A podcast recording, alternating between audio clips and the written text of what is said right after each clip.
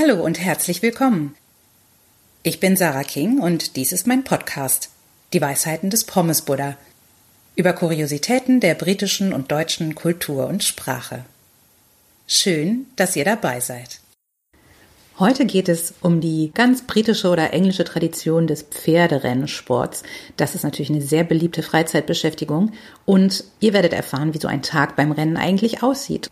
Viel Spaß!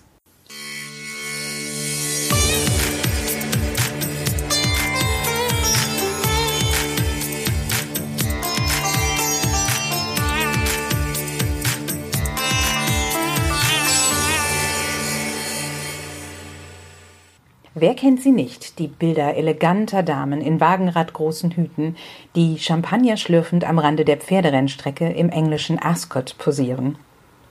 Die Herren in Frack und Zylinder, die Tageszeitung unterm Arm? So vergnügt sich die High Society auf der Insel, denkt man. Nur die High Society?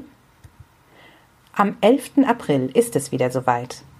Am wichtigsten Tag im Pferderennkalender wettet die britische Nation beim Grand National auf der Liverpooler Rennbahn Aintree zum Vergnügen.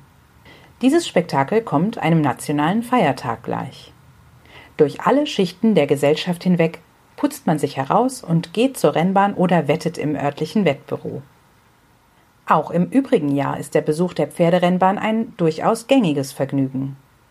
Besonders schick gekleidet wird sich dafür in der Regel nicht. Und es geht auch nicht sehr festlich zu. Familien bringen eine Decke und Essen mit und machen auf der Wiese an der Bahn ein Picknick. Selbstverständlich lässt es sich kein echter Brite nehmen, beim Rennen auch zu wetten. Hierzu sucht man sich aus den freien Buchmachern am Platz denjenigen mit der günstigsten Quote für das Wunschpferd heraus. In Deutschland sind Pferderennen ein weniger verbreitetes Freizeitvergnügen. Dabei bietet beispielsweise die Kölner Galopprennbahn ein herrliches Ausflugsziel für die ganze Familie. Erfrischungen von Pommes über Erdbeerbohle bis hin zum Champagner verwöhnen das kulinarisch geneigte Publikum. Alternativ kann man auch hier picknicken oder auch das äußerst vorzeigbare Gasthaus Rennbahn aufsuchen. Die Kleinen vergnügen sich auf dem Spielplatz, der sogar eine Hüpfburg vorzuweisen hat. Wetten kann man hier natürlich auch. Allerdings nicht bei Buchmachern, sondern nur direkt beim Rennverein, nach dem Totalisatorprinzip. Englisch Toad.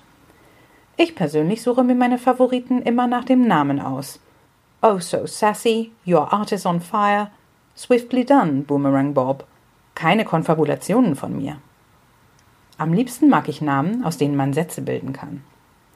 Unsere dreijährige Tochter orientiert sich gern am schönsten Jockey-Trikot. Mein Mann hingegen wendet eine nicht entschlüsselbare englische Geheimstrategie an, mit der er so gut wie immer unseren gesamten Wetteinsatz zurückgewinnt. Übrigens verfügt Köln auch über die einzige Jockeyschule in Deutschland. Und viele Jockeys heißen ja Hermann. Oder? Wer war nochmal Hermann? Mehr dazu nächste Woche. Der Pommesbuddha sagt, auch Einhufer können Herzstück eines vergnüglichen Nachmittages sein. Prosit! Das war's für heute. Vielen Dank fürs Zuhören. Diesen Text findet ihr auch auf meiner Webseite www.pommesbuddha.com. Wenn euch der Podcast gefallen hat, würde ich mich freuen, wenn ihr ihn abonniert. Auf bald, eure Sarah King.